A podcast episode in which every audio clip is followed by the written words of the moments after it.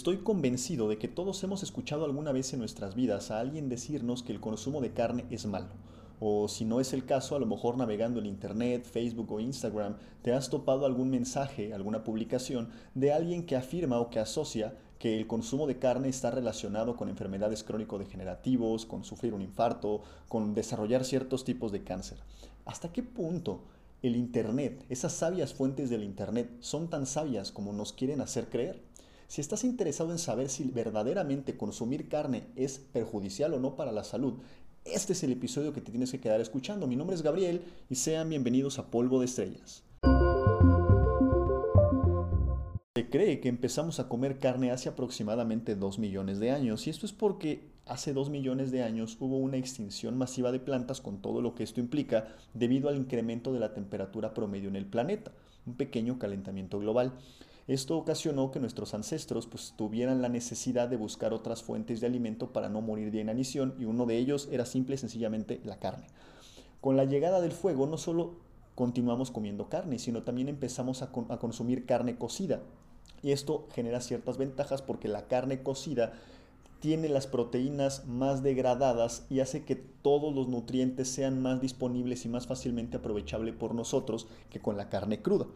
Esto es lo que probablemente ocasionó que el cerebro de nuestros, de nuestros antepasados empezara a crecer. De hecho, al día de hoy, si nosotros comparamos la cantidad de neuronas que tenemos con la cantidad de neuronas que tienen los chimpancés y los gorilas, que se podría decir son lo más cercano a un antepasado que tenemos, porque al final de cuentas de ahí venimos, se van a dar cuenta que tenemos tres veces más neuronas que ellos.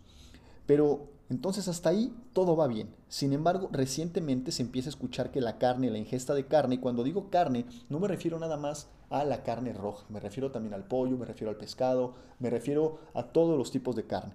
Eh, se empiezan a asociar con muchas enfermedades, con riesgos para la salud, con cáncer, con muerte precoz. Entonces, ¿hasta qué punto consumir carne es saludable o hasta qué punto las fuentes nos están mintiendo?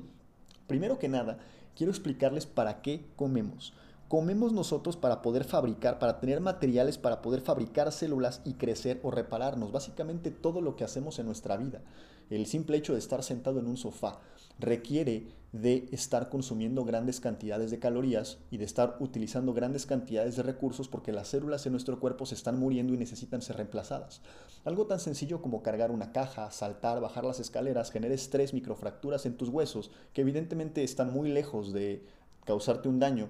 Pero estos pequeños daños, estas nanofracturas necesitan ser reemplazadas. Eh, cuando te das un codazo con la mesa o incluso cuando haces ejercicio, simple y sencillamente el músculo sangra, el músculo de alguna manera se desgarra, poquitos, son muy chiquititos, pero necesita ser reparado. Entonces para eso básicamente es para lo que comemos. en resumen, es para obtener moléculas, obtener energía y obtener moléculas que el cuerpo no es capaz de crear y que con esto nosotros podamos ayudarnos a fabricar células y a podernos reparar. Básicamente es obtener energía y materiales. Y esta energía y materiales los vamos a obtener de las grasas, de los carbohidratos y de las proteínas. Generalmente de las grasas y de las proteínas eh, obtenemos ahora sí que lo necesario para poder construir y reparar las células, generalmente. Mientras que de los carbohidratos obtenemos una fuente importante de la energía. Sin embargo, también comemos porque en el cuerpo necesitamos ciertas moléculas especiales que no somos capaces de sintetizar, ni siquiera teniendo todas las cosas que estamos consumiendo anteriormente. O sea, con grasas, con, con carbohidratos y proteínas, no somos capaces de sintetizarlas. Y estos son las vitaminas y los minerales que generalmente se utilizan para procesos metabólicos. La carne contiene todos y cada uno de los aminoácidos esenciales, se les llama esenciales porque nuestro cuerpo no los puede fabricar, o sea, necesitamos de una fuente externa para obtenerlos.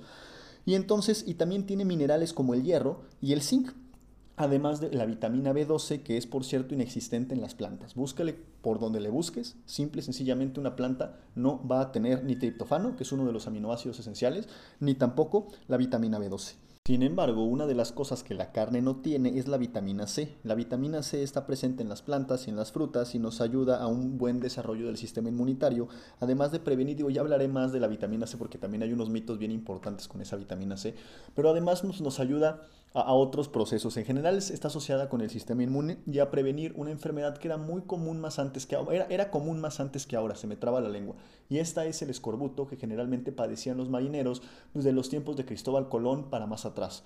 Justamente en aquellos años, pues primero que nada las frutas como las frutas en ciertas partes del mundo eran exóticas, era en un, alimento exótico, no teníamos una globalización como la tenemos ahora, y los marineros pues, que pasaban mucho tiempo en alta mar o se les pudrían las frutas o simplemente no llevaban suficientes para un viaje tan largo y empezaban a tener deficiencias de vitamina C y desarrollaban escorbuto. Es, es más fácil explicarles los síntomas del escorbuto que el escorbuto en sí, pero básicamente es que te sangran las sencillas, te sientes débil, estás fatigado y hay algunas personas que incluso llegan a desarrollar hasta salpullido. Pero bueno, eh, de eso no estamos hablando, estamos hablando de qué tan bueno o qué tan malo es consumir carne. Pues primero que nada, la carne tiene una ventaja bien importante por encima de las plantas y es que nosotros, por nuestra manera de ser, el estómago que tenemos, los dientes que tenemos, podemos descomponer más rápido las plantas. Si nosotros observamos a los animales rumiantes, como por ejemplo las vacas, se van a dar cuenta que tienen varios estómagos o tienen la costumbre de comer, regurgitar, volver a comer, volver a regurgitar, porque se necesitan grandes cantidades de energía para poder hidrolizar, o sea, para poder romper la celulosa de las plantas, que es súper resistente a la degradación por ácido, y entonces poder aprovechar los nutrientes. es un ejemplo muy claro es la espinaca. Las espinacas tienen grandes cantidades de hierro, de hecho tienen más hierro que la carne, sin embargo, para poder procesar espinacas necesitamos mucha más energía que para poder procesar carne. Eso quiere decir que el hierro en la carne es más biodisponible para nosotros que el hierro en las espinacas. Ahí hay una mentira que ya nos han dicho desde hace mucho tiempo. Otra cosa que tenemos que tomar en cuenta es que nosotros, bueno, antes de darles la respuesta, quiero que comparen los dientes de los herbívoros con los carnívoros. En general, los burros, las, los caballos, las vacas, las cabras, tienen grandes cantidades de muelas y no tienen colmillos. Sus dientes no son afilados porque eh, los utilizan para moler, para triturar y moler, no necesariamente para desgarrar, contrario a los depredadores, a los carnívoros, que tienen colmillos y dientes que están específicamente diseñados para poder desgarrar tejido. Ahora quiero que ustedes sonrían, se miren al espejo y me digan a qué se parece más su dentadura, a la de un carnívoro o a la de un herbívoro. Creo que la respuesta es clara, o sea, simple y sencillamente si nosotros observamos los cráneos de nuestros antepasados, vamos a advertir que sus dientes eran más grandes de los que nosotros los tenemos ahora y además sus mandíbulas también. Eso les daba espacio para que les cupieran muelas extras y eso pues les ayudara, porque acuérdense que eran herbívoros antes, y eso les ayudara a procesar los alimentos. O sea, justamente por eso las vacas, por eso las cabras, por eso los, eh, bueno, todos los animales rumiantes tienen muchas muelas, por el tipo de alimentos que consumen. O sea, básicamente desde que tú te llevas la comida a la boca, empieza el proceso de digestión.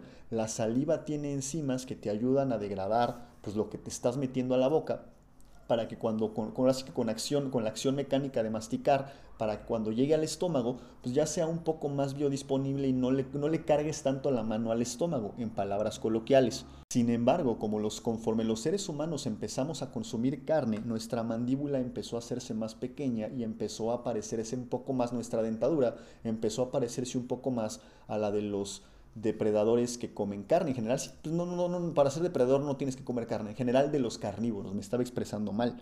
Y entonces al día de hoy, pues muchos de nosotros ya ni siquiera tenemos espacio para el tercer molar, que al menos aquí en México se le llaman las muelas del juicio, no sé cómo se le llaman en otros países, pero los odontólogos le llaman el tercer molar.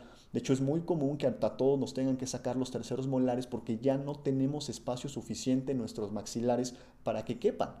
Y ahora si a eso le sumamos otro hecho y es que muchas generaciones actuales ya ni siquiera nacen con los terceros molares. O sea, hay gente por ahí, me he topado gente que, que, nació sin los terceros molares. O sea, ya solo tienen dos muelas. ¿No nos da eso una pista de qué tan buena es la carne para nosotros? Y no quiero que se interprete como que estoy criticando a los veganos o a los vegetarianos para absolutamente para nada. Estoy hablando exclusivamente de el mito de que la carne es mala. Y entonces una de las siguientes preguntas que vienen es, ¿es posible vivir únicamente de carne? Pues la respuesta es sí. Los esquimales solo comen carne, pues porque allá arriba difícilmente con esas temperaturas van a poder cultivar y tampoco les veo muchas ganas de bajar a un eh, Walmart para comprarse pues, su kilito de papas y su kilito de zanahorias, pues porque con qué fuego lo cocen.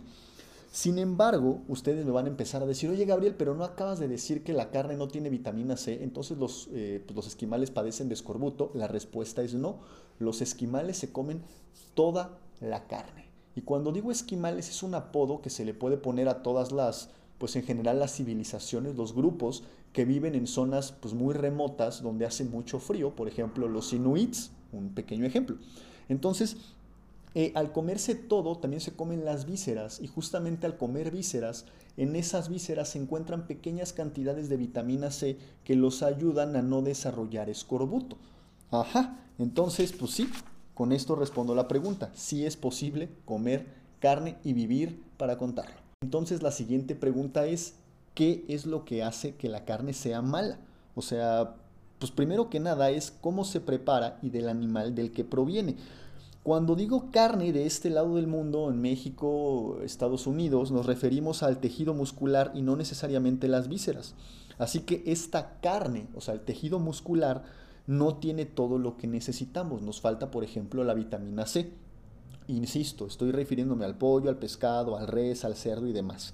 De hecho, ya que estoy tocando ese tema, probablemente el pescado es el mejor alimento, es, el mejor tipo de carne para comer, ya que además de su fácil digestión, tiene ácidos grasos, eh, ácidos grasos insaturados, como por ejemplo el omega 3, que ayuda a ciertas funciones inmunes, ciertos procesos antiinflamatorios, además de que reduce el riesgo de enfermedades cardiovasculares. Desgraciadamente, en la actualidad, dado que los mares están muy contaminados, comer pescado tiene sus riesgos. Primero que nada, si todos comiéramos pescado, tendríamos una sobreexplotación de los mares y eso también ciertamente es un problema.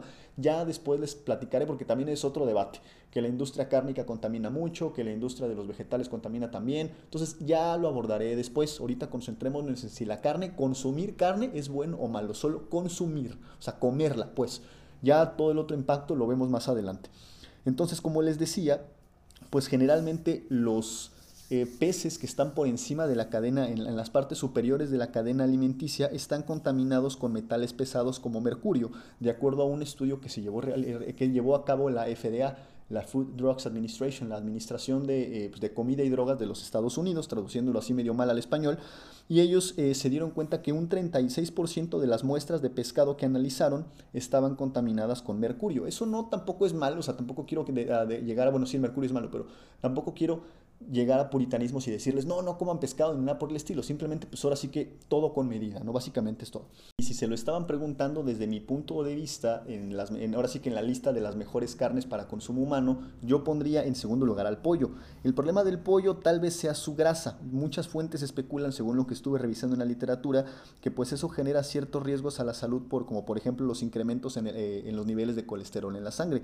Pero también hay otros estudios bastante serios que dicen que el colesterol lo que hace asocian los niveles elevados de colesterol a otros eh, pues a otros efectos como por ejemplo la genética y otros tipos de alimentación, además pues no solo de la, de la alimentación, sino también del estilo de vida que uno lleva. Sin embargo, fuera de los debates, pues en todos lados ves que el pollo es el mejor y pues yo creo que sí, el pollo es muy muy bueno. El problema está en la carne roja, o sea, cuando nosotros empezamos a navegar en el Internet, existen muchos análisis que dicen que cantidades entre 36 y 100 gramos de carne al día pueden incrementar el riesgo de diabetes, infartos y cáncer en más de un 10% cada uno, o sea, cada uno de estos tipos de padecimientos. Sin embargo, si nosotros analizamos cómo se hicieron estos estudios, con comillas, muchos de estos estudios, que por cierto son cosas súper informales ya que te pones a revisarlas de verdad, son aberrantes. O sea, yo sé que a veces es un poco complicado cuando no, no, le sabes a la ciencia y no estoy diciendo que yo sé el ser más sabiondo de la ciencia, pero cuando no estás familiarizado con la ciencia y ves ciertos estudios, el hecho de que tengan una buena retórica, el hecho de que estén bien escritos, pues te da la sensación de que estás viendo algo serio, ¿no? O que alguien diga, es que yo soy el doctor no sé quién o no sé quién, el investigador no sé quién, pues como que le agrega cierta seriedad, pero ya que, te, ya que lo empiezas a leer y, y conoces los términos que están utilizando, te das cuenta que muchos de estos tienen errores garrafales y uno de ellos es que la gran mayoría, si no es que casi todos, son una mera estadística que relaciona los hábitos alimenticios con los riesgos a la salud. Repito, los hábitos alimenticios con los riesgos a la salud. O sea, básicamente separan a las personas en grupos debido a lo que comen y observan, pues se observa, más bien se observa que los que comen carne generalmente tienen más riesgo. Sin embargo, ojo, el hecho de que correlacione la ingesta de carne con un mayor riesgo a la salud. No necesariamente implica que esto sea dependiente uno del otro. Los que no han escuchado el, uno de los episodios anteriores donde pongo un ejemplo sobre la correlación, se los voy a platicar. Es un caso, es un, es un caso de estudio de hecho muy particular donde se relaciona la ingesta de helado con los ataques por tiburones. De hecho, hay una, hay una correlación muy fuerte entre la ingesta de helado y ser atacado por un tiburón. esto implica que mientras más helado comes, más sabroso eres para un tiburón. Pues la respuesta es no, solo correlacionan, pero eso no quiere decir que si tú vas a la playa y comes mucho helado va a salir un tiburón y te va a matar. O sea, lo único que está pasando es que en estos estudios se están omitiendo variables súper importantes, factores súper importantes, como en este caso en particular de los tiburones en helado, que es cierto, o sea, no me lo estoy sacando de la, de la manga, es cierto, es el calor. O sea, cuando una persona consume más helado hace calor. Pues, mientras más calor haga, más calor tienes, evidentemente, y pues más helado quieres. Y mientras más caliente esté el ambiente, pues más ganas te dan de meterte al mar para refrescarte. Empiezas a nadar, te acercas a los tiburones y te comen. O sea, básicamente es eso. O sea, no es que uno dependa del otro, simplemente hay un, un factor intermedio conocido como el calor, que es lo que los termina relacionando. Regresando al tema de la comida, la gente que suele llevar una dieta más balanceada también suele hacer más ejercicio y tiene mejores hábitos no fuman, no beben alcohol, a lo mejor se desvelan menos. Entonces, eso es lo que al final de cuentas termina por marcar la diferencia. O sea, ahí es donde yo me pregunto, entonces en tu estudio, ¿qué es lo que verdaderamente está incrementando el riesgo de padecer enfermedades o ciertos riesgos a la salud? ¿Es el ingesta de carne, los hábitos alimenticios, el alcohol, el cigarro? Eh, ¿Duermen bien, duermen mal? O sea, qué es lo que estás midiendo. El problema es que obviamente la gente saca de contexto este tipo de estudios porque es facilísimo si no, si no nos los explican. Y pues claro, tú ves, dices, claro, híjole, comió mucha carne, se va a morir, pues porque ya ahí está el estudio y todo, sí, o sea, pero no están considerando todos los factores que les estoy diciendo. Así que todo esto es para que no se vayan con la finta con las cosas que ven en Internet, porque insisto, es facilísimo sacar este tipo de análisis eh, de, casos y bueno, sí, es, análisis de casos y controles, es muy fácil sacarlos de, de, pues, ¿cómo les podré decir?, de, contexto y entonces empezar a engañar a la gente. Donde la cosa sí se pone chingüengüenchona, o sea, donde sí se pone medio fea, es cuando empezamos a analizar la carne procesada justamente porque la carne procesada pues fue, fueron, fue, se llama así porque a esta carne le fueron aplicados ciertos procesos, pues básicamente para conservarla durante más tiempo o para hacerla sabrosa. La hornearon, la ahumaron, la salaron, le hicieron algo y esto le agrega ciertas sustancias ciertas sustancias tóxicas. Mucha gente le dice, le agrega químicos. Pues no, yo soy químico, no estoy presente en la carne de pollo. Le agregan sustancias químicas y algunas de estas cosas sí pueden ser nocivas eh, para la salud o pueden ser incluso llegar a ser hasta carcinogénicas, como por ejemplo, o, mutagenes incluso, como por ejemplo los nitratos y los nitritos. O sea, ustedes van a decir, bueno, ¿y los nitratos y los nitritos para qué se le agregan a la carne? Un ejemplo muy particular. Cuando ustedes van al súper, si son carnívoros, digo, si son, este, si son vegetarianos, veganos, eh, pues a lo mejor esta parte se la saltan, pero si ustedes van al súper o van a un mercado de carnes, ¿qué es lo que les llama la atención de, una, de la carne? Pues que esté roja, que se vea así como bien, pues hasta se me hizo agua la boca, ¿no? Así bien rojita, bien jugosa, como que se vea fresca. Bueno, sucede que en muchos casos la carne pues ya se está echando a perder o eh, simplemente la quieren hacer parecer más atractiva. Acuérdense que dicen que de la vista nace el amor y entonces ciertas procesadoras de alimentos le agregan nitrito de sodio a la carne justamente para formar unos compuestos químicos llamados nitrosaminas, que además de ser carcinogénicos, o sea, generan cáncer. Eh, tienen un color rojo que parece mucho a la sangre. Entonces, pues te da la impresión de que la carne está súper, súper fresca, pero simplemente fue un artilugio para incrementar su belleza visual de manera artificial. De hecho, existe un estudio de la Organización Mundial de la Salud donde se vincula la carne procesada, como los embutidos, los ahumados y demás, a un incremento en el riesgo del cáncer, del cáncer colorectal en un 18% por cada 50 gramos. Pero otra vez, no quiero sacar de contexto estas cosas, porque si yo se los digo así, de hecho podría dejarlo así y este episodio tal vez se vuelva viral y ay, y va a agarrar mucho revuelo, pero mi objetivo no es volverme viral, mi objetivo es tratar de decir la verdad lo más científico posible. A lo mejor en unos años encontramos otras cosas, porque así es la ciencia, pero hoy por hoy esto es lo que dice la ciencia. Entonces, ustedes podrán decir, oye, incrementa el riesgo de cáncer colorectal un 18% por cada 50 gramos de, de, carne procesada. O sea, si yo me como 100 gramos de salchichas, ¿me voy a morir? Pues primero que nada necesitamos conocer cuál es el valor absoluto el valor absoluto, porque estos son valores relativos, valor absoluto de la probabilidad de que una persona contraiga cáncer, bueno, genere cáncer colorectal. Esos números, ese número en, particular, yo creo que nadie lo ha calculado, porque los tenemos, tenemos los números relativos con base en nuestros, eh, ahora sí que en nuestros ancestros, en, pues ahora sí que nuestro, en nuestro historial, ¿no? si tenemos antecedentes de alguien que haya padecido ciertos tipos de cáncer, pero esos son valores relativos. El valor absoluto de, de, de, tener este, de desarrollar ese tipo de cáncer es extraordinariamente bajo. O sea, es algo parecido como a sacarte la lotería. Ese es el valor absoluto. ¿ok? O sea, punto cero, cero, cero, muchísimos ceros por ciento de que tú, por tu propia cuenta, por algún fallo en tu sistema inmune principalmente, generes cáncer colorectal. Entonces, si tú a eso le incrementas un 18% o un 20%, pues no deja de ser punto cero, cero, cero, cero, cero, cero, 800 mil ceros y algo. Entonces, es muy probable que te pase algo, alguna otra cosa, tocamos madera, o sea, es muy probable que un ser humano se termine muriendo por otra cosa antes que por comer salchichas, porque esto le incrementó su riesgo de cáncer colorectal. Ojo, tampoco estoy diciendo que se vayan a que se atasquen de salchichas. Simplemente con esto les quiero decir que no se vayan con la finta. O sea, ese 18% parece mucho. Sin embargo, yo creo que todos hemos consumido más de 50 gramos de, salchichas o de, embutidos en nuestras vidas.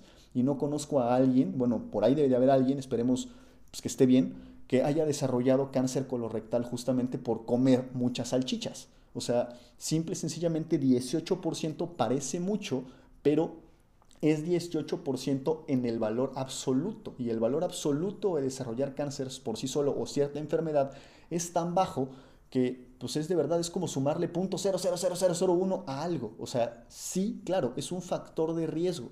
Al final de cuentas, insisto, no te estoy invitando a que tengas una, eh, una dieta completamente desbalanceada. Lo que te estoy invitando a hacer es que no le tengas miedo a este tipo de datos, porque, insisto, es muy fácil sacarlos de contexto. Entonces, regresando a lo que dice la OMS, de acuerdo a la OMS, pues consumir carne procesada es tan riesgoso como fumar. Incrementa tus posibilidades de contraer cierta enfermedad con respecto al valor absoluto que tiene el que tú desarrolles esta enfermedad. O sea, hay gente que fuma durante toda su vida y nunca desarrolla cáncer. Hay gente que desarrolla cáncer de pulmón por otras razones, ¿ok? O sea, insisto, no te estoy invitando a que tengas una vida completamente descontrolada y a que te dejes de preocupar por ti. Preocúpate por tu salud y todo. Lo que estoy tratando de hacer es, ¿cómo decirlo? Pues de alguna manera contraatacar a toda esta, eh, pues, información falsa que luego solemos ver por ahí, porque, insisto, alguien que no le sabe o incluso que le sabe puede sacar de contexto todos estos números y pues básicamente hacerte creer que te vas a morir por cualquier cosa, cuando siendo honesto, si vives en una ciudad, tienes muchas más chances de morir por atropellamiento que por desarrollar que de desarrollar cáncer. O sea, números reales, facts. Entonces, otro factor que, hace que la carne pueda ser mala o no es el estilo de vida del animal o si utilizaron antibióticos o no. ¿Por qué? Porque el antibiótico, o sea, si nosotros estamos consumiendo cantidades absurdas de, antibióticos, pues también estamos propiciando la resistencia bacteriana.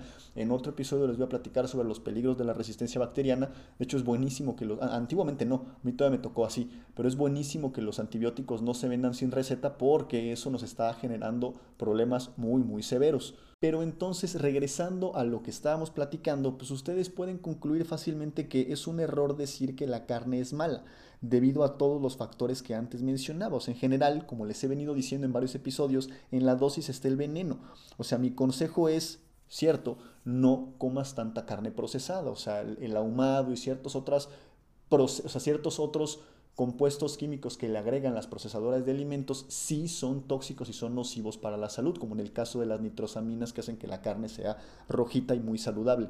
Esa es la que yo sí te invitaría a que evites lo, más posible, pero en general el resto de la carne no, salvo que, salvo que presentes, por ejemplo, enfermedades como gota o algo así, donde, pues ahora sí que el hecho de que tengas a tu, a tu organismo en constante contacto con purinas, eh, con, en general con ese tipo de compuestos que suelen derivarse a, ácido, ácido úrico que se puede acumular, pues ahora sí que evítalo en la medida de lo posible, ¿no? O sea, cuida, cuida tu salud, trata de cuidarla. Sin embargo, no es malo.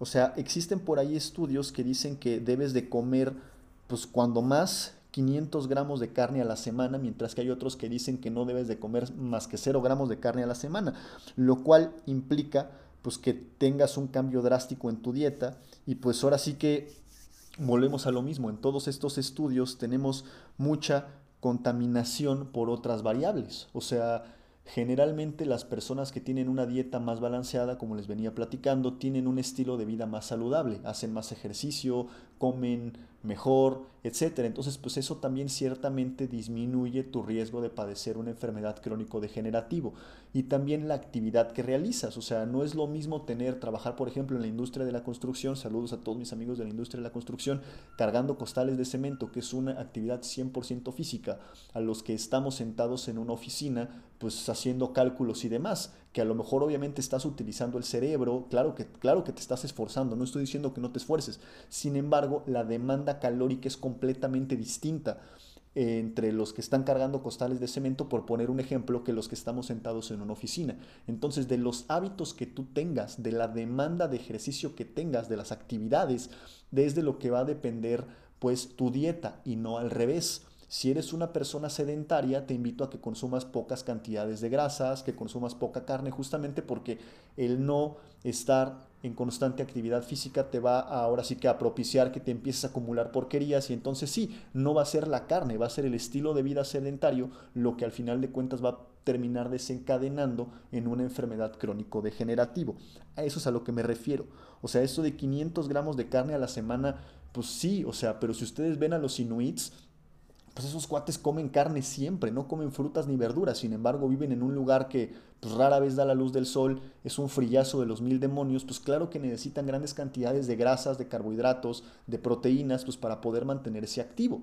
A diferencia de que, por ejemplo, si tú vives en la playa o en un lugar cálido donde no necesitas estar quemando grandes cantidades de calorías, pues si tuvieras la misma dieta que tienen los inuits estarías condenado al sobrepeso.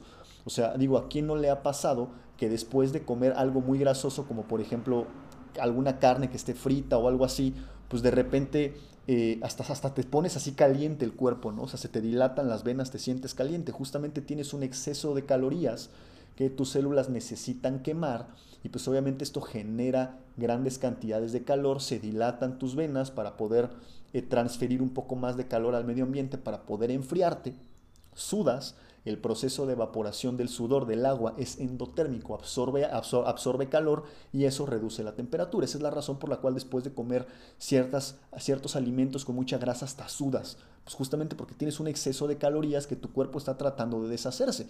Obviamente si después de comer esas grandes cantidades de calorías no haces ejercicio para contrarrestarlo, pues evidentemente vas a empezar a subir de peso con los riesgos que esto implica. Entonces no es la carne lo que te hace daño es hasta cierto punto la cantidad y más importante desde mi punto de vista, el estilo de vida que tengas.